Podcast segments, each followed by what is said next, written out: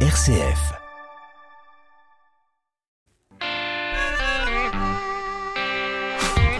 Bonsoir et bienvenue à toutes et à tous dans le 18-19 régional. Les agriculteurs en pleine négociation commerciale annuelle. Depuis hier, deux centrales de distribution sont bloquées dans l'Ain et dans l'Allier. Et pendant ce temps, à près de 3000 km, une guerre éclate en Russie avec la Russie et l'Ukraine. Alors comment ce conflit aussi peut avoir un impact sur notre agriculture? On va en parler avec notre invité ce soir. Ce sera le président de la Fédération régionale des syndicats d'exploitants agricoles en Auvergne-Rhône-Alpes. Il sera avec nous par téléphone dans 10 minutes. Et puis nous continuerons notre tour du Puy-en-Velay ce soir avec le feuilleton de la semaine. Rendez-vous dans le quatrième épisode à l'Hôtel Dieu, toujours en compagnie de notre guide de la ville. Au micro de Patrick Planchon, ce sera à 18h50. Et puis euh, votre rendez-vous d'actualité, c'est à 18h30 et ce sera en compagnie de Margot Emmerich. Bonsoir Margot. Bonsoir Corentin et l'Ukraine qui va occuper une place importante dans le journal tout à l'heure. Bien sûr, euh, l'Ukraine sera dans euh, tous les esprits euh, ce soir après les bombardements. Vous l'avez dit la nuit dernière, de nombreux appels à manifester se multiplient chez nous également dans la région. Nous serons en direct à Lyon, place de la Comédie, dans un peu moins de 20 minutes. Nous évoquerons aussi les conséquences sur le plan humanitaire de ces bombardements, puisqu'en Ukraine, une partie de la population tente déjà de fuir vers l'ouest du pays.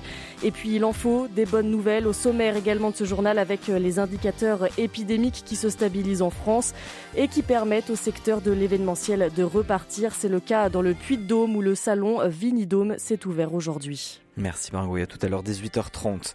Et puis comment sont fabriqués le cuir de, vos sacs, de vos vestes, de vos chaussures? Eh bien nous partirons dans 5 minutes dans les tanneries de Ronzon, près de Lyon, pour le découvrir. Mais d'abord, c'est votre rendez-vous positif avec le clin d'œil très sportif ce soir.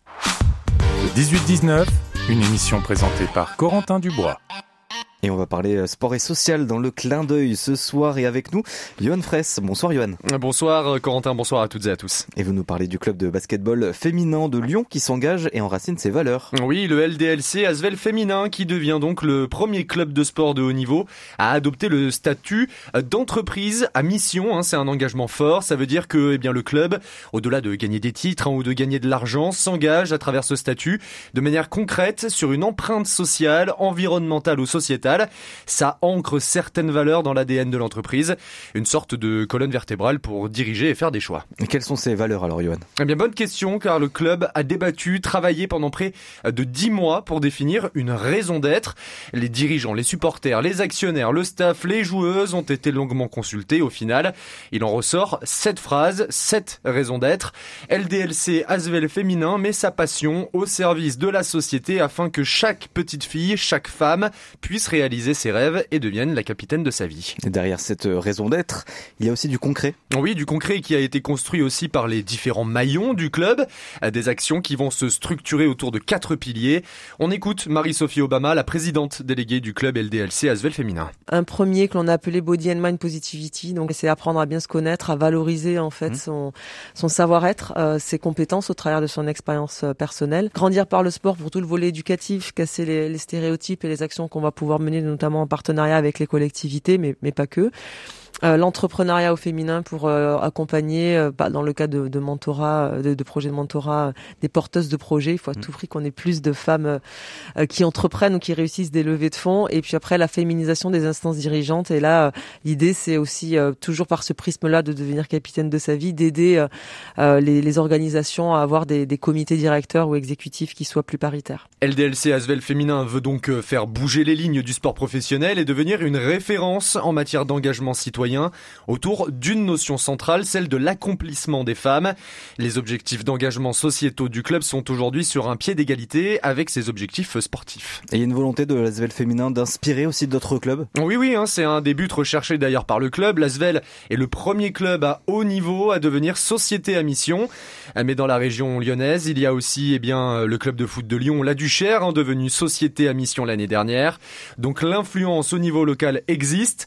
Marie-Sophie Obama compte bien influencer aujourd'hui d'autres clubs de la région parce que pour elle, eh bien le sport doit véhiculer ce genre de valeurs. Je reste convaincu qu'on n'utilise pas le sport euh, à bon escient dans notre société. On peut faire passer tellement, tellement de, choses et on pourrait dire oui, euh, c'est de la photo média, c'est voilà.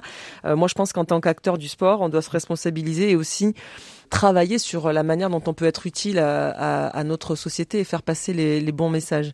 Et au travers de cette démarche-là, et c'est pour ça aussi que c'était important de le côté entreprise à mission, c'est aussi la dimension du projet entrepreneurial derrière le projet euh, sportif. Et c'est important aussi pour nous de, nous positionner en tant qu'acteurs, euh, euh, mais business au sens propre, enfin au sens noble du terme, comme peut l'être une entreprise qui, qui parce que c'est avant tout une entreprise qui a de la visibilité, qui peut faire passer des messages, qui a une actualité qui est très récurrente, mmh. nos matchs, et, donc ça doit servir en fait, c'est une mission limite d'intérêt général au-delà même de, de célébrer nos performances ou, ou de dénoncer nos échecs. Quoi. Et objectif maintenant pour l'ASVEL, eh bien fédérer les partenaires, les acteurs du public et privé, euh, comme ceux de la société civile également autour du sport et de ses valeurs. Il y a une réelle volonté de créer un mouvement au sein du territoire pour faire bouger les lignes et faire gagner les femmes sur tous les terrains. Merci beaucoup Johan Fraisse pour cette présentation et donc on suivra bien sûr les actions de l'ASVEL féminin. Merci beaucoup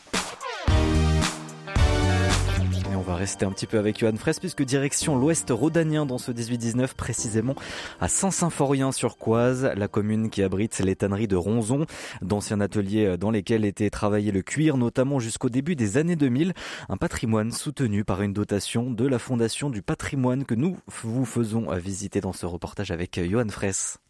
Et pour cette visite en terre pelode, je serai bien accompagné. Aujourd'hui, une partie de l'équipe municipale est venue à ma rencontre pour me faire visiter cet endroit qui leur est cher. À commencer par le maire, évidemment, de Saint-Symphorien-sur-Coise. Jérôme Banino, maire de Saint-Symphorien-sur-Coise. Finalement, cette tannerie, qu'est-ce que ça représentait? Qu'est-ce qui a été fait ici? Et pourquoi on met en lumière ce patrimoine ici à Saint-Symphorien-sur-Coise? C'est une part de notre histoire qui s'est écrite sur ce territoire. Nous nous appelons les pelots en référence aux peaux qui étaient traitées, les cuirs, les peaux des bêtes qui étaient traitées dans les tanneries, principalement de vaches, de bœufs, et elles étaient traitées pour être ensuite transformées en sacs, en vêtements, en chaussures, en sellerie pour l'équitation. On va continuer avec vous cette visite. Michel Sortoretti, je suis adjoint au tourisme et au patrimoine. On va peut-être pouvoir entrer dans les tanneries on passe une porte et on rentre dans une cour intérieure. C'est désaffecté. Là, vous avez en face de vous euh, trois foulons où euh, on mettait les pots autrefois. C'est une sorte de grosse machine à laver qui servait à traiter les pots. Là, c'était, disons, plutôt l'entrée, l'entrée des ouvriers. Les ateliers sont plus hauts sur les étages. C'était la cour d'entrée. D'ailleurs, encore la machine euh, avec euh, le, pointage, comme ça se faisait autrefois. Des choses qui vont rester pour témoigner du passé. Comment est-ce qu'aujourd'hui on le fait vivre avant même sa reconversion? Dominique Mézard-Mostfa, je suis l'adjointe à la culture. Il est fermé au public pour sécurisation pour l'instant, mais on organise régulièrement des visites du public à l'intérieur du site. Et dans les trois ans à venir, on va, lors de la durée de cette souscription, on va évidemment organiser des animations sur site qui permettront au public de le découvrir. On a déjà fait ça au mois de novembre. On va vous faire faire euh, un, petit tour pour que vous ayez euh, la mesure un peu des espaces. Donc c'est un site de 2700 mètres carrés. Donc vous voyez une grande surface et dans un environnement de 10 000 mètres carrés. On peut éventuellement y aller, je vous suis Allez, on suit le guide. C'est parti. Ah oui, donc là vous allez l'entendre à l'écho. On rentre à l'intérieur du bâtiment et on monte quelques marches un étage avec des rubalises dans certaines pièces. Oui, en effet, hein, on est encore vraiment euh, dans un bâtiment qui est dans son jus. Là, je suis en train de regarder une pièce avec encore des débris de verre par terre et des rubalises pour délimiter l'accès à la zone.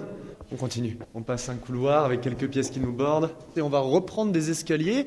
Là, on était au premier étage, on va monter au deuxième étage.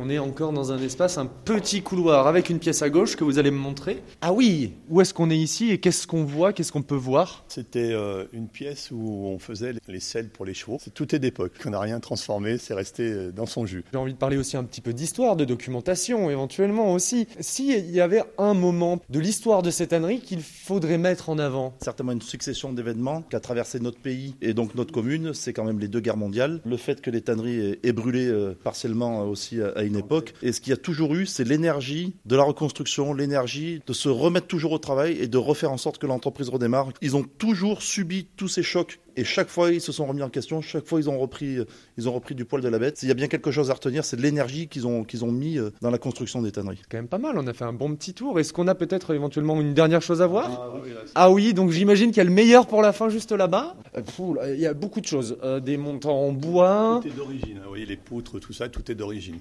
Donc là, nous sommes dans, dans le séchoir des tanneries. On faisait sécher les pots au fond. Mais si vous voulez, cet espace-là, dans l'idéal, moi, ce que j'aimerais quasiment, c'est qu'il reste comme ça. Celui-là, cet espace-là. Parce que peut-être que dans l'ensemble du site, ce serait bien qu'il y ait un endroit où la trace soit existante, de pas tout raser. Enfin, tout raser les intérieurs, je parle, hein. évidemment, je ne parle pas du bâtiment. Euh, donc celui-là, moi, je l'ai toujours un peu conçu comme un espace restant peut-être... Euh, purement muséographique en lui-même. On va peut-être se faire un petit mot de la fin dehors. On se suit, on sort d'ici de cette belle pièce. On est au premier étage et là on descend au rez-de-chaussée pour ressortir du bâtiment. Hop là. La cour extérieure, là vous pouvez l'entendre. Et nous voilà au point de départ. Une dernière question alors. Je me tourne plutôt vers vous, monsieur le maire. S'il y avait un, un message éventuellement à faire passer à toutes celles et ceux qui bon, qui connaissent soit pas du tout les tanneries, soit qui en ont entendu parler, mais bon, qui ne savent pas vraiment quelle importance ça a, et puis qui se disent bon que c'est un bout de patrimoine comme un autre, et que qu'est-ce que vous diriez à ces personnes-là qui sont un peu éloignées de ce patrimoine-là, pour leur donner envie aussi de s'intéresser au projet et de venir après à terme et dans ce qui seront les nouvelles tanneries de Ronzon? Notre commune et notre territoire, il est à l'image de notre pays. On est fiers de notre, de notre histoire et fiers de notre, de notre identité. Et ici, vous avez vécu avec nous une petite heure de, du morceau d'histoire euh, de notre commune. Saint-Symphorien-sur-Coise est, très riche de ce passé industriel. Il y avait les tanneries, il y avait les fabriques de meubles, il y avait les salaisons évidemment. On est vraiment au cœur des monts du Lyonnais. Les monts du Lyonnais, c'est ces valeurs-là, c'est ces valeurs de, travail, c'est ces valeurs de courage, c'est ces valeurs de patrimoine. C'est une vraie vie, une vraie culture. Et c'est une vraie culture qu'on a envie de continuer à transmettre. Ça montre tout l'intérêt que vous avez de faire un détour pour passer par Saint-Symphorien-sur-Coise et découvrir euh, des élus passionnés, des agents euh, impliqués et surtout une population qui saura vous accueillir et vous transmettre euh, tout le bien-être qu'on a à partager ensemble. L'héritage d'un passé pour une construction pour le futur. Merci beaucoup du coup à toute l'équipe municipale, enfin en tout cas une partie de l'équipe municipale de Saint-Symphorien-sur-Coise euh, pour cette visite qui était passionnante. Merci à vous tous. Merci à vous. Merci, merci beaucoup. Merci à vous, Yohan Fraisse, pour ce reportage à retrouver sur rcf.fr. 18-19 L'invité. Des négociations, des revendications et une guerre éclate en Europe. Notre agriculture régionale est-elle menacée? On va en parler avec notre invité euh, ce soir au téléphone, Michel Joux. Bonsoir. Bonsoir. Vous êtes président de la FRSEA, la Fédération régionale des syndicats d'exploitants agricoles en Auvergne-Rhône-Alpes. Donc vous bloquez depuis hier deux centrales de distribution dans la région euh, avec plusieurs agriculteurs, avec les jeunes agriculteurs également à Saint-Vulbas dans l'Ain et Isère dans l'Allier à l'heure où les négociations donc entre industriels et distribution se terminent. Vous tapez du poing sur la table et on va entendre pourquoi, mais on va revenir avant cela sur l'actualité euh, plus lointaine, mais qui peut avoir des conséquences euh, aussi chez nous. L'attaque militaire de la Russie en Ukraine qui sème déjà la panique hein, sur les marchés mondiaux, les prix euh, des matières premières s'enflamment, pétrole et gaz en tête, mais aussi le blé. Est-ce que c'est une menace pour, euh, pour nos agriculteurs dans la région, euh, Michel Joux? Alors bien sûr que c'est une menace, ça va sans aucun doute augmenter les coûts de revient de nos productions, toutes productions confondues sur tous les territoires, mais il est vrai que, eh on a aussi d'autres menaces. Ça, c'est une menace très importante. On a d'autres menaces également avec une transparence des marges qui n'est pas du tout à la hauteur et un paiement par, par les différents opérateurs économiques que ce soit les industriels ou la grande distribution, qui depuis très longtemps ne payent pas au juste prix les producteurs. Mmh, on va, en reparler euh, tout à l'heure avec vous, mais la Russie donc et l'Ukraine qui sont les premiers et cinquièmes exportateurs mondiaux de blé, donc le, prix du blé va, augmenter. Ce sont euh, des conséquences plurielles qui sont à attendre, en tout cas nous pour ici dans la région Auvergne-Rhône-Alpes. Alors une première conséquence pour les producteurs euh, du végétal, du blé ou du maïs dans nos, dans nos euh, contrées, euh, là sans aucun doute ça va faire monter le prix donc pour nos producteurs. Par contre, pour tous nos producteurs de viande, d'élevage, là ça va être compliqué parce que déjà les prix des céréales ont monté de près de 50% depuis quelques mois et là on risque tout simplement d'avoir encore une augmentation très significative et augmenter les coûts de production de toutes les productions animales et ça, c'est vraiment euh, euh, un enjeu assez fort. Et, si on, a euh, des coûts de production qui montent, eh il faudra que les prix suivent parce qu'autrement, on ne pourra plus en produire. Donc ça veut dire une inflation pour l'alimentation en France? Peut-être, peut-être, sans aucun doute. Il faut absolument qu'on puisse, euh, pour que le consommateur puisse payer au juste prix, parce qu'autrement, euh, pour avoir de la production, quelle que soit d'ailleurs la production euh, sur notre territoire, si le consommateur ne paye pas le juste prix, eh bien, automatiquement, c'est pas durable. si ces événements continuent et font monter, bien entendu, les coûts de revient de toute la production de, produits alimentaires, eh bien, automatiquement, il y aura sans aucun doute une petite augmentation. Euh, à la consommation. Et quelles sont les, filières qui pourraient être euh, les plus impactées? Alors la filière euh, euh, élevage, euh, les, les, les, porcs, bien entendu la volaille, mais aussi la production d'œufs, la production laitière, quoi, toutes ces productions qui sont certes pour une partie alimentées par, par de l'herbe, mais également par des concentrés, par des céréales, par du blé ou du maïs ou des protéines, qui risquent tout simplement d'avoir une augmentation du, du, coût de production, et ça, ça va s'impacter. Et en plus également, sans aucun doute, une, une augmentation de, l'énergie en, règle générale qui va euh, faire augmenter euh, les coûts de production. Euh, et ça, c'est quand même assez, assez grave pour tout le monde. Et, en termes d'exportation, est-ce que ce sont l'Ukraine et, la Russie des pays où on exporte beaucoup, que ce soit, vous l'avez dit, dans les filières de, l'élevage, mais aussi dans les filières différentes hein, qu'on peut avoir en agriculture dans notre région Auvergne-Rhône-Alpes alors c'est vrai qu'on va être un peu impacté, mais beaucoup moins, puisque je crois depuis 2013 ou 2014, on a vu l'embargo, le premier embargo russe, euh, où au final euh, la filière française avait été très impactée à ce moment-là par rapport à, un embargo russe qui a quand même duré très longtemps. Et c'est vrai qu'on exporte un peu, mais beaucoup moins qu'avant. Il y aura un impact, mais il sera euh, mesuré. Et vous l'avez dit, hein, le prix de l'énergie aussi qui risque de grimper avec notamment euh, le prix du gaz hein, euh, en, priorité. Euh, lors de l'embargo russe donc de 2014, lorsque la Russie a annexé la Crimée, les sanctions européennes de l'époque ont eu des conséquences aussi sur l'agriculture française hein, qui a perdu près d'un milliard d'euros à l'époque. les conséquences en région, il y a huit ans aussi, elles ont, on, peut se, se, se focaliser et reprendre cet exemple de 2014 sans aucun doute, je n'ai pas les chiffres précis euh, de cette époque-là, mais on avait été impacté entre autres euh, sur la production de porc celle-là que j'ai en tête, mais, quelques autres également sur la production euh, de lait. Euh, j'espère que, eh bien, déjà cette crise euh, durera pas, mais bon, on ne peut pas prédire l'avenir, mais il est vrai que ça peut avoir un impact important sur notre agriculture et, bien entendu sur nos exportations, mais également sur notre coût de revient. et ça, c'est assez difficile à chiffrer, mais on est assez inquiet là-dessus. Et pour aussi les consommateurs? Alors bien entendu pour les consommateurs, euh, je, pense qu'il faut que les consommateurs sachent aussi de, de, pouvoir être en capacité de payer le juste prix. Alors juste prix, ça veut dire aussi la transparence des marges tout au long des, filières. Il faut qu'on puisse mettre euh, une totale transparence euh, tout au long de la filière. C'est pas du tout le cas aujourd'hui et on le regrette malheureusement. Mais il faut qu'on puisse mettre toute cette transparence pour que le consommateur eh bien, paye le juste prix et soit pas, j'allais dire, la variable d'ajustement comme les producteurs, parce qu'aujourd'hui, grosso modo, eh bien, il y a deux variables d'ajustement, c'est le producteur et le consommateur. Et, là, je pense que ça ne peut pas durer. Et concrètement, ça veut dire euh, combien euh, de plus lorsqu'on fait les courses? Alors c'est très, très euh, variable.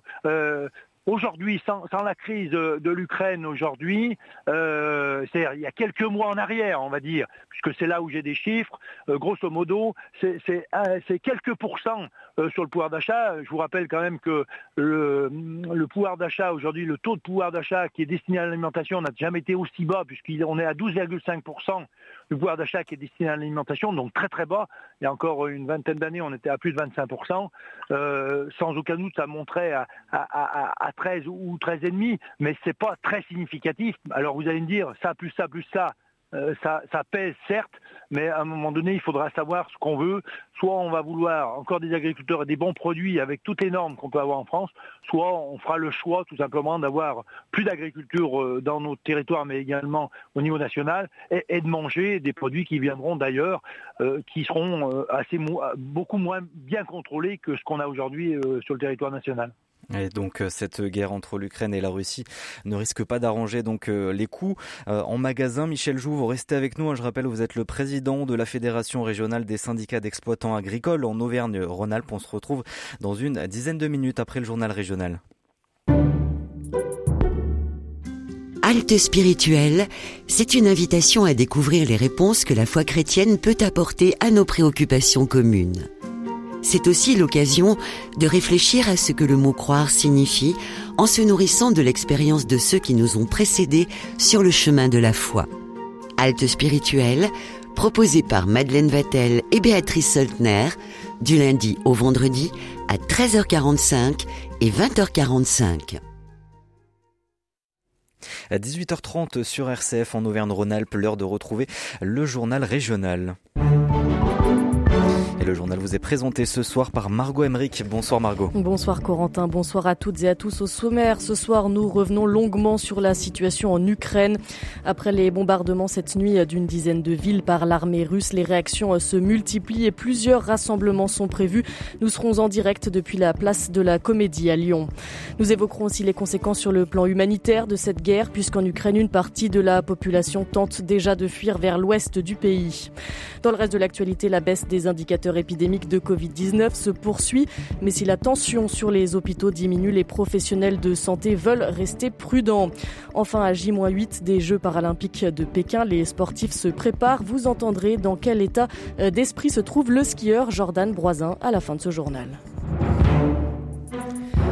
Et nous ouvrons donc ce journal avec l'actualité en Ukraine et l'opération militaire déclenchée cette nuit par la Russie. Plusieurs villes dont la capitale ont été bombardées, essentiellement des installations militaires et 11 aérodromes en Ukraine.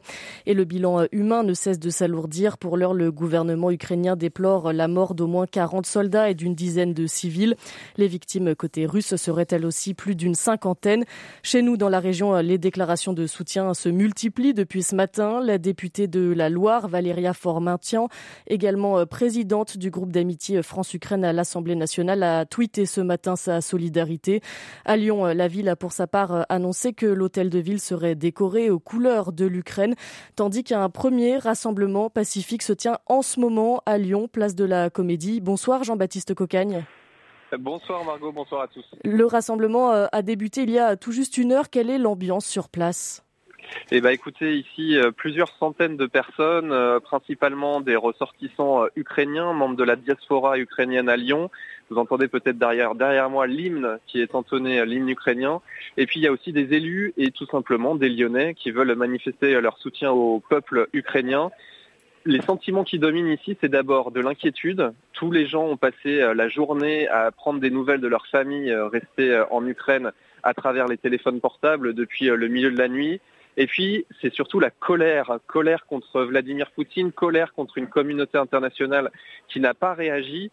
Beaucoup me disaient, mais qu'avez-vous fait? Même vous, journalistes, depuis huit ans, on sait qu'il y a des problèmes, on sait qu'il y a des volontés d'annexion, et euh, rien n'est fait. Donc c'est beaucoup de colère et de la tristesse, évidemment, beaucoup d'émotions ici euh, aussi, des gens euh, parfois en larmes, on sent des gens contents de se retrouver parce que bah, c'est un moment difficile, c'est une épreuve pour tout un peuple.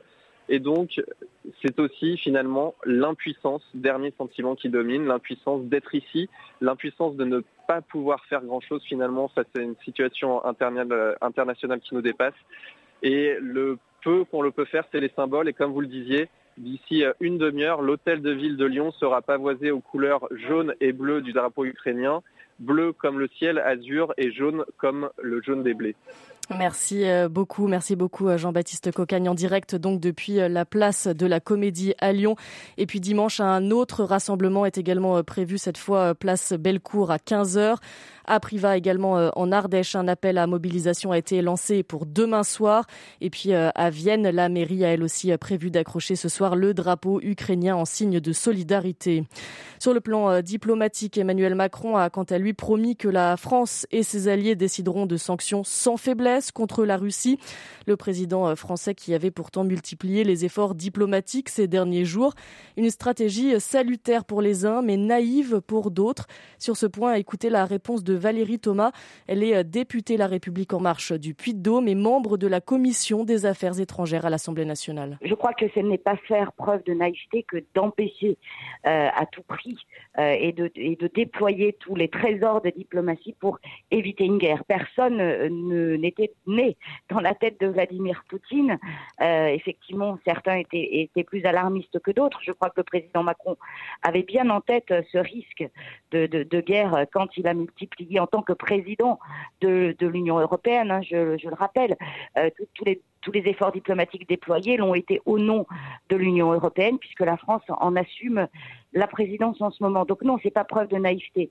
C'est cette position européenne d'être un, modérateur, d'être, euh, d'avoir un discours apaisant euh, sur la scène internationale. La députée Valérie Thomas interrogée par Stéphane Marcelot. Et alors qu'une réunion de l'OTAN est prévue demain, pour l'heure, les puissances occidentales ne prévoient donc pas d'intervenir directement sur le sol ukrainien, mais de passer plutôt par un soutien financier et humain dans les pays alliés proches de l'Ukraine.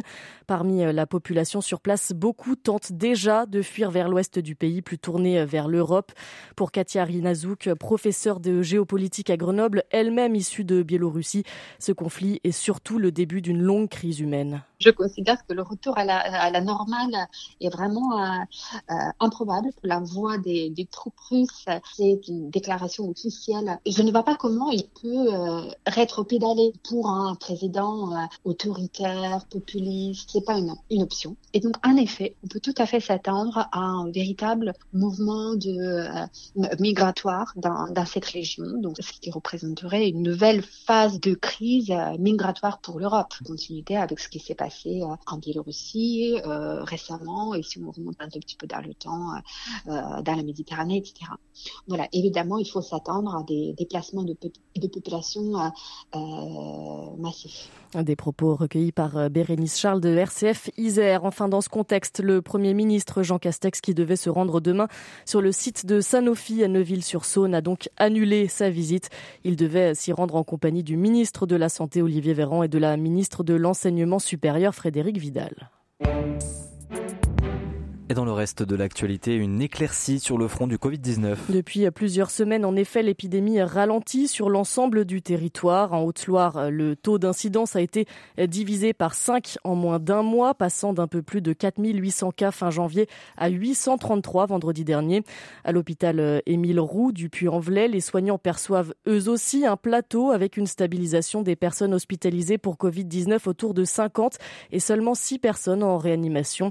Mais pour Marc Bouillet, président de la commission médicale d'établissement, il faut rester vigilant nous partageons un optimisme modéré. On a quand même l'impression que, à force d'avoir un, volume de population important qui ont été en contact ou vaccinés, le nombre de patients présentant une symptomatologie qui justifie d'une hospitalisation, en fait c'est ça le problème, va finir par diminuer. On n'est quand même pas à l'abri d'un nouveau variant, soit qui échappe à la vaccination, soit qui soit très virulent. Et si vous vous réinfectez avec un nouveau variant qui est très virulent, bah, vous allez vous réexposer à des problèmes de santé graves. Voilà. Donc pour l'instant, le côté optimiste, c'est que la contagiosité fait que beaucoup, beaucoup de monde euh, ont été touchés. Et donc euh, l'immunité globale va permettre une diminution de l'incidence. Ça, c'est quasiment sûr. Le problème, c'est est-ce que ça va durer dans le temps? Ça, c'est moins sûr. Alors, on en a tous très marre. On a tous très envie d'enlever les masques que de revivre comme avant. Ça me paraît un tout petit peu optimiste pour l'instant. Et puis, euh, autre conséquence de l'amélioration tout de même sur le plan sanitaire, différents secteurs économiques repartent comme celui de l'événementiel ou de la viticulture. Dans le Puy-de-Dôme, c'est donc un soulagement pour les organisateurs du salon Vinidôme. L'événement qui avait euh, accueilli 40 000 personnes en 2019 peut enfin se tenir après un nouveau report au début du mois. Une bonne nouvelle pour les producteurs, comme nous l'explique Grégoire Cusimberche, directeur de Centre France Événements, l'organisateur du C'est un peu le, le mariage de, de deux, secteurs blessés, finalement, l'événementiel et, et, les vignerons. Euh, puisque les vignerons ont subi, et notamment les producteurs indépendants, pour eux, les circuits de distribution sont essentiellement les salons. Ben, n'ont pas pu finalement avoir accès à ces circuits de distribution depuis deux ans. Puis euh, un peu la double peine, c'est qu'ils ont un certain nombre ont subi le gel et donc une partie de leur, de leur récolte ben, a, a, été mise à la poubelle entre guillemets ou n'a pas pu être récoltée simplement. Donc c'est euh, voilà c'est un secteur d'activité qui a beaucoup souffert, notamment chez les producteurs indépendants. Et nous, on a vraiment été à leur côté pendant ces deux années pour être, prendre des nouvelles très régulièrement, pour essayer de savoir comment ils allaient. Et pour se donner enfin rendez-vous sur cette belle édition Des propos euh, recueillis par Adrien Barrault. C'est un emblème dans la région. La fonderie Paccard près d'Annecy aura bientôt son nouveau clocher. Une quinzaine de compagnons euh, du Tour de France actuellement en formation travaillent sur ce chantier colossal depuis septembre et la livraison est enfin prévue mi-mars. En Haute-Savoie où le nombre de plaintes pour violences conjugales a grimpé de 10% en 2021. Ce sont euh, les chiffres révélés cette semaine par l'association d'aide aux victimes et d'intervention judiciaire. L'an dernier, l'association avait accompagné 4500 victimes d'inceste, d'agression et de violences conjugales sur les deux Savoies. Et enfin, après les Jeux Olympiques de Pékin, place aux Jeux Paralympiques. Oui, ils vont euh, officiellement s'ouvrir vendredi 4 mars, mais l'équipe de France s'envole dès demain pour la Chine, avec notamment un licencié du club de handisport lyonnais, le skieur Jordan Broisin, amputé euh, en dessous du genou gauche suite à un accident de moto en 2009. Il participe à ses deuxièmes Jeux d'hiver après Pyongyang en Corée du Sud en 2018. Il nous livre son état d'esprit à la veille du grand départ. Eh ben, un peu d'excitation, beaucoup de stress là avec les dernières mesures euh, anti-Covid, mais euh, hâte d'y être. Concrètement, euh, on est testé très régulièrement. le but, c'est d'écarter bah, toute personne qui deviendrait positive. On est beaucoup testé même avant de partir. Moi, c'est ce que je redoute le plus. Hein. C'est vrai que ce Covid, c'est la seule chose qui pourrait vraiment nous empêcher de courir là dans les dernières heures. Voilà, après, euh, concrètement, euh, on fait comme on a l'habitude de faire et puis tout va bien se passer. Voilà, tout va bien se passer, on l'espère. En tout cas, les Jeux paralympiques de Pékin débuteront officiellement avec la cérémonie d'ouverture dans huit jours, le vendredi 4 mars. Et on passe à la météo avec ce soir encore un ciel très mitigé dans la région Margot. Oui, ce soir, euh, plusieurs départements euh, sont sous la pluie, à l'exception euh, de la Drôme, de l'Ardèche et du Rhône. Cette nuit, des chutes de neige sont même annoncées au Puy-en-Velay, dans le Cantal et dans le Sud-Isère.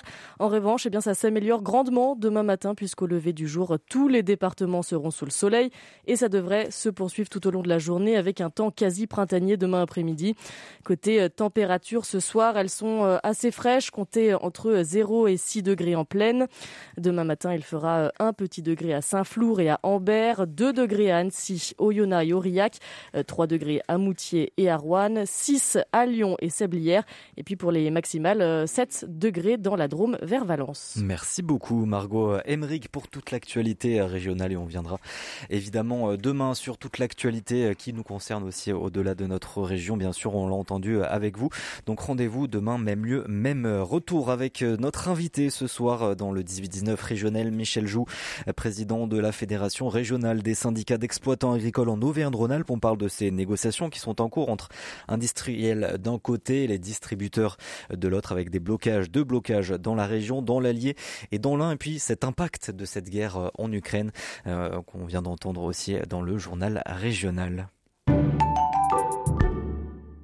Comme une planète, le magazine de l'écologie intégrale vous donne rendez-vous chaque samedi. Les rédactions RCF et leurs invités abordent les questions humaines et environnementales dans un esprit résolument joyeux et optimiste. Comme une planète, c'est ce samedi à 10h. Les événements passés ont façonné le monde et nos sociétés. Dans Les racines du présent, Frédéric Mounier et ses invités traitent un sujet d'actualité en remontant à ses origines. Une enquête qui met en évidence les répercussions des faits passés dans notre quotidien. Les racines du présent, c'est ce jeudi à 21h. 18-19, l'invité. L'invité ce soir, c'est Michel Joux, président de la FRSEA, la Fédération régionale des syndicats d'exploitants agricoles en Auvergne-Rhône-Alpes, syndicat majoritaire au sein, de la Chambre d'agriculture. Euh, vous bloquez donc deux sites, deux sites de distribution, de centrales de distribution dans l'un et dans l'Allier. Michel Joux avec aussi un, mouvement qui a été lancé donc euh, d'un côté par la FRSEA, mais aussi par les jeunes agriculteurs.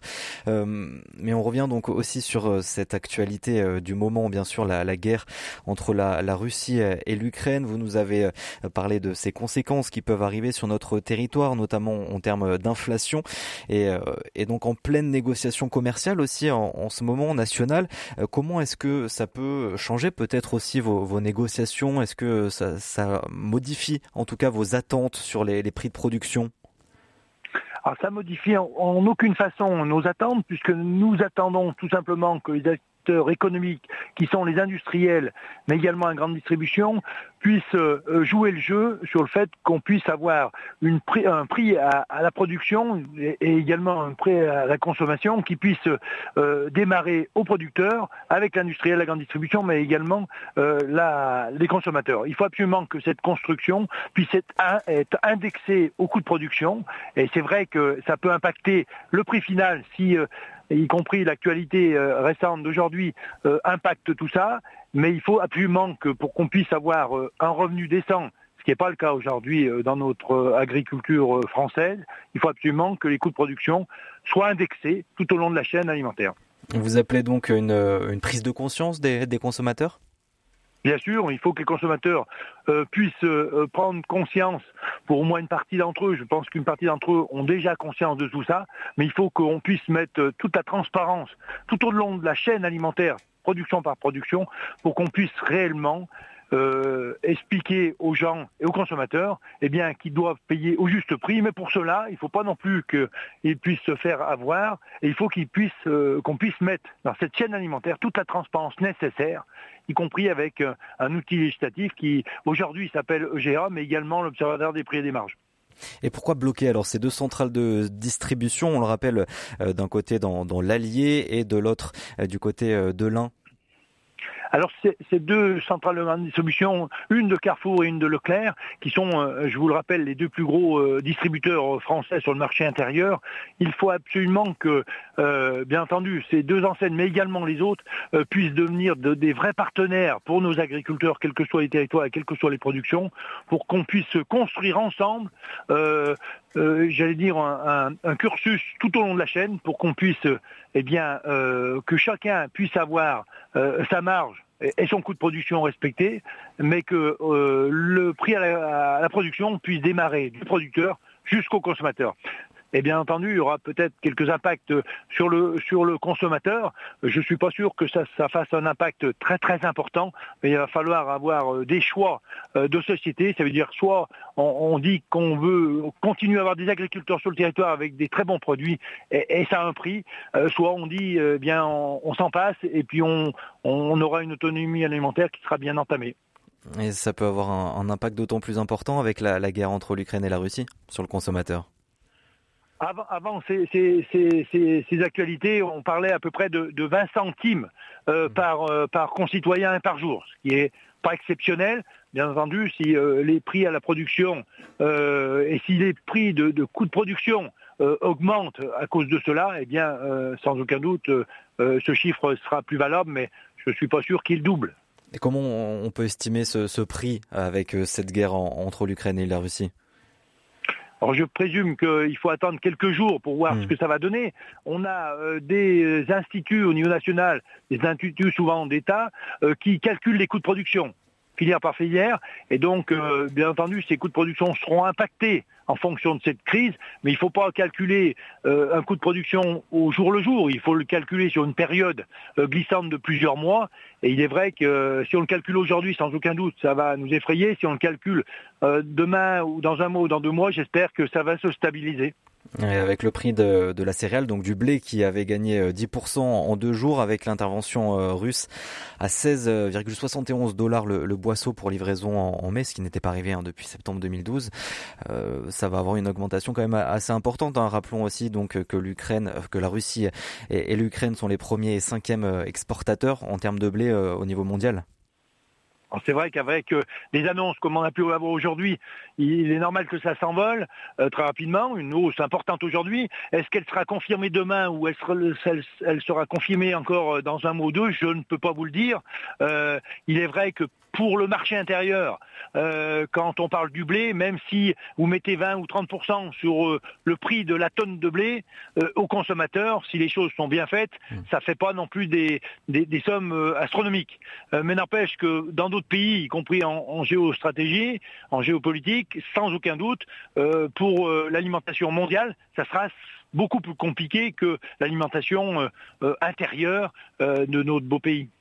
Et vous allez continuer de bloquer les, centrales d'achat de distribution dans, l'Ain, donc on rappelle à, Saint-Vulbas et à User dans l'Allier alors, pour l'instant, on a décidé de bloquer jusqu'à demain matin. On est en discussion avec euh, les opérateurs, avec les, pardon, les, représentants euh, de Carrefour et entendu de, Leclerc, où euh, les, négociations, vont, bon train, elles ne sont pas tout à fait finalisées. J'espère qu'on pourra les finaliser soit ce soir, soit demain, euh, pour qu'on puisse avoir tout simplement, et c'est ce qu'on réclame, avoir un, plan d'action sur, ces deux enseignes qui mettent un engagement complet pour qu'on puisse avoir des choses très concrètes pour euh, sauvegarder l'agriculture française. Et vous êtes justement euh, autour de la table en négociation, puisque vous êtes avec nous par téléphone. Est-ce que ça avance ces négociations? Alors, ça a avancé un petit peu ce matin. je vous avoue qu'à Saint-Vilbas, avec Carrefour, c'est un petit peu au, point mort depuis le début de l'après-midi.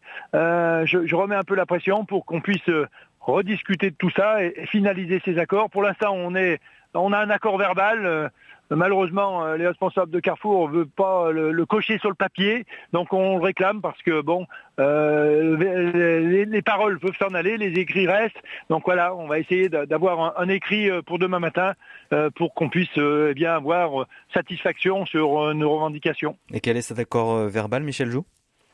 Alors l'accord verbal, c'est tout simplement que Carrefour puisse mettre tout son engagement au niveau de, cette société pour qu'on puisse euh, tout simplement mettre en place la contractualisation des achats au, prix de revient pour qu'on puisse avoir un ruissellement jusqu'au dans la cour de ferme euh, qu'on attend déjà depuis très longtemps. Donc euh, on a un engagement verbal là-dessus. Il faut maintenant qu'on puisse concrétiser ça et qu'on puisse passer aux actes dans les jours et dans les semaines qui arrivent. Et justement, dans les jours à venir, il y a un grand rendez-vous pour l'agriculture. C'est le Salon international de l'agriculture qui commence euh, ce samedi. Est-ce que vous allez euh, prévoir euh, des, actions ou en tout cas des discussions avec les élus qui seront sur le terrain? Alors bien sûr, euh, il y a des élus, y compris les élus, euh, donc les candidats aux élections présidentielles seront euh, toute la semaine à Paris au salon de l'agriculture. On sera en discussion, y compris avec nos réseaux nationaux, sur des propositions qu'ils peuvent avoir, mais également sur nos propositions.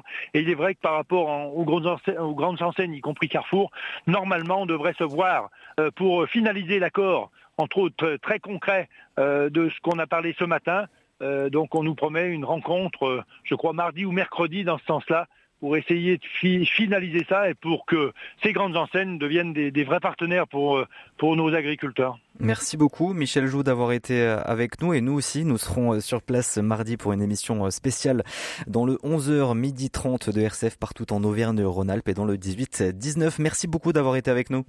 Merci. 18-19, le feuilleton de la semaine. Avant-dernier épisode aujourd'hui de notre visite de la ville du Puy-en-Velay. La préfecture de Haute-Loire, dont les fondations remontent à l'Antiquité, compte de nombreux secrets. Après la cathédrale, hier, on fait quelques pas, toujours en ville haute, et on se retrouve à l'Hôtel Dieu, toujours en compagnie de Patrick Planchon et d'Aurélie Deladeuil, guide conférencière de l'agglomération du Puy-en-Velay. Nous sommes devant euh, ce bâtiment qui est l'Hôtel Dieu. Oui, bonjour Patrick, tout à fait. Nous voilà devant l'Hôtel Dieu. C'est un bâtiment qui jouxte la cathédrale. Il voit sa fondation au XIe siècle et il va avoir une fonction importante car ça va être un lieu d'accueil, un lieu de charité pour les pèlerins qui se rendent au puits. Donc ils vont les accueillir. Euh, c'est le chapitre hein, qui va décider de la construction de ce bâtiment qui va en avoir aussi la gestion. Et puis petit à petit, euh, avec cette activité grandissante, euh, eh bien euh, l'hôtel Dieu ne va plus accueillir seulement les pèlerins, mais aussi les habitants, les indigents, et leur prodiguer aussi des soins, en plus de leur donner la charité. Dans le courant du XVIIe siècle, on va construire à côté de l'Hôtel Dieu l'hôpital général, qui est aujourd'hui l'hôtel du département. Donc, ils vont travailler un peu ensemble, hein, cet Hôtel Dieu et l'hôpital général. Ils vont fusionner dans le courant du 18e pour devenir euh, les hospices du puits. Et ça montre quand même qu'on euh, a une activité quand même qui est très importante. De plus en plus de pèlerins, de plus en plus d'habitants hein, vont venir trouver refuge ici à l'Hôtel Dieu. Alors le bâtiment de l'Hôtel Dieu en lui-même va subir quelques modifications hein, au cours des siècles, surtout à partir du XVIIe siècle, pour arriver à cette disposition avec ces bâtiments en forme de U. Alors cette activité hospitalière, elle va perdurer jusqu'à la fin du XXe siècle quand même, donc c'est pour ça que je dis que c'est un, un lieu important. Et puis on va transformer l'Hôtel Dieu qui va accueillir le SIAP, le Centre d'interprétation de l'architecture et du patrimoine. Donc les activités hospitalières ont cessé, c'est maintenant un lieu culturel. L'hôpital général est euh, désormais dédié euh, au bureau euh, de l'hôtel du département. Et l'hôtel Dieu, eh bien, on peut y entrer gratuitement pour justement accéder à ce SIAP qui est euh, destiné à être un véritable outil pour les habitants, pour découvrir leur patrimoine sur le département, sur la région, patrimoine culturel, patrimoine naturel aussi, et aussi les savoir-faire et les traditions euh, qu'on dit populaires souvent. Et dans cet hôtel-dieu, ce qui est intéressant, c'est qu'on peut aussi y découvrir l'ancienne pharmacie avec ses dispositions du 19e siècle. Donc cette pharmacie qui est vraiment extraordinaire euh, et euh, qui ressemble à un vrai laboratoire d'apothicaire. On y voit des tiroirs où étaient rangées les plantes pour concocter les médicaments les jarres de porcelaine, entre autres, la grande table en marbre où étaient confectionnées bien les pilules, euh, etc. C'est vraiment un lieu extraordinaire. Il y avait beaucoup de malades à l'époque Oui, quand même. Hein. Euh, il faut savoir qu'au Moyen Âge, tout le monde n'a pas accès aux soins.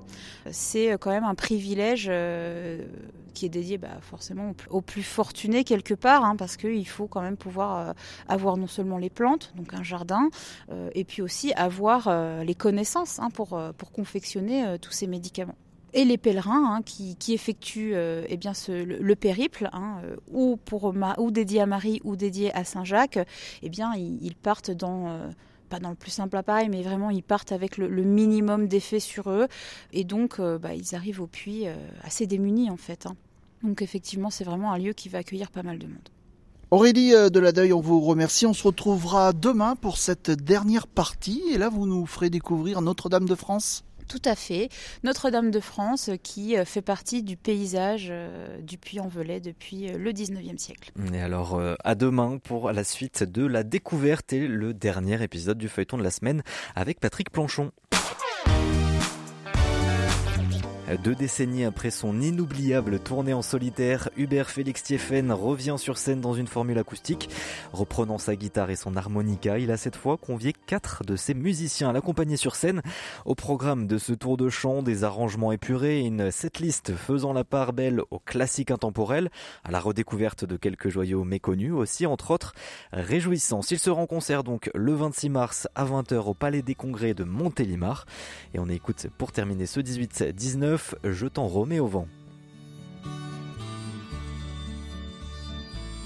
D'avoir voulu vivre avec moi, t'as gâché deux ans de ta vie, deux ans suspendus à ta croix, à veiller sur mes insomnies. Pourtant, toi, tu as tout donné, et tout le meilleur de toi-même, à moi qui ai tout su garder, toujours replié sur moi-même.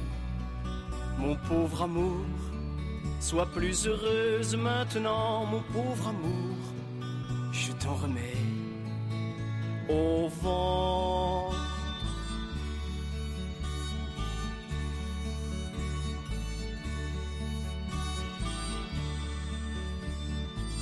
Toi tu essayes de comprendre ce que mes chansons voulaient dire, agenouillé dans l'existence, tu m'encourages à écrire, mais moi je reste hermétique, indifférent à tes envies, à mettre sa vie en musique on en oublie parfois de vivre.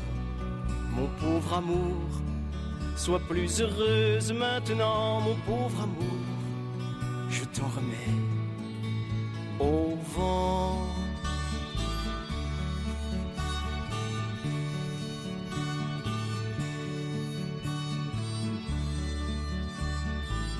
Tout est de ma faute en ce jour et je reconnais mes erreurs. Indifférent à tant d'amour, j'accuse mes imbuvables humeurs. Mais toi ne te retourne pas, va droit sur ton nouveau chemin. Je n'ai jamais aimé que moi et je reste sans lendemain.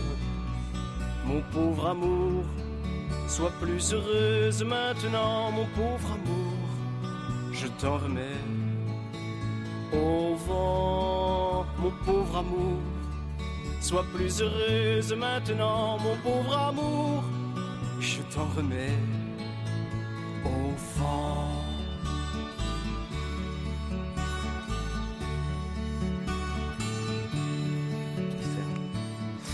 Et c'était euh, Hubert Félix Thieffen pour euh, terminer ce 18-19 en musique qui sera donc à Montélimar le 26 mars au Palais des Congrès.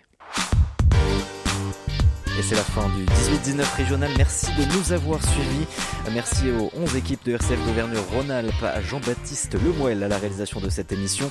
Tout de suite, vous retrouvez le journal national et international avec l'actualité internationale qui va bien sûr prendre de la place ce soir.